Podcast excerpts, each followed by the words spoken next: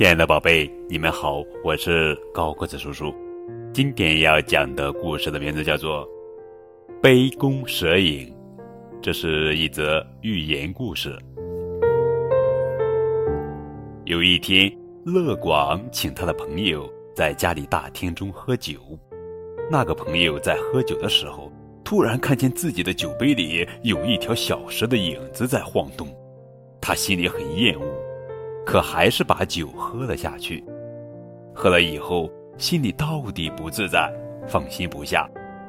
回到家中就生起病来。隔了几天，乐广听到那个朋友生病的消息。了解了他得病的原因，乐广心里想：酒杯里绝对不会有蛇的。于是，他就跑到那天喝酒的地方去查看。原来，在大厅墙上挂有一把漆了彩色的弓，那把弓的影子恰巧映落在那朋友放过酒杯的地方。乐广就跑到那个朋友那里去，把这事解释给他听。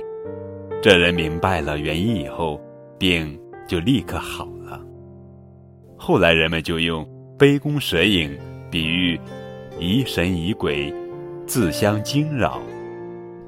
这个故事告诉我们，在生活中，无论遇到什么问题，都要问一个为什么，都要通过调查研究去努力弄清事情的真相，求得正确的解决方法。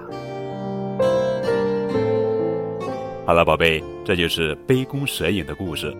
更多互动点播故事，可以添加高个子叔叔的微信账号，字母 FM 加数字九五二零零九就可以了。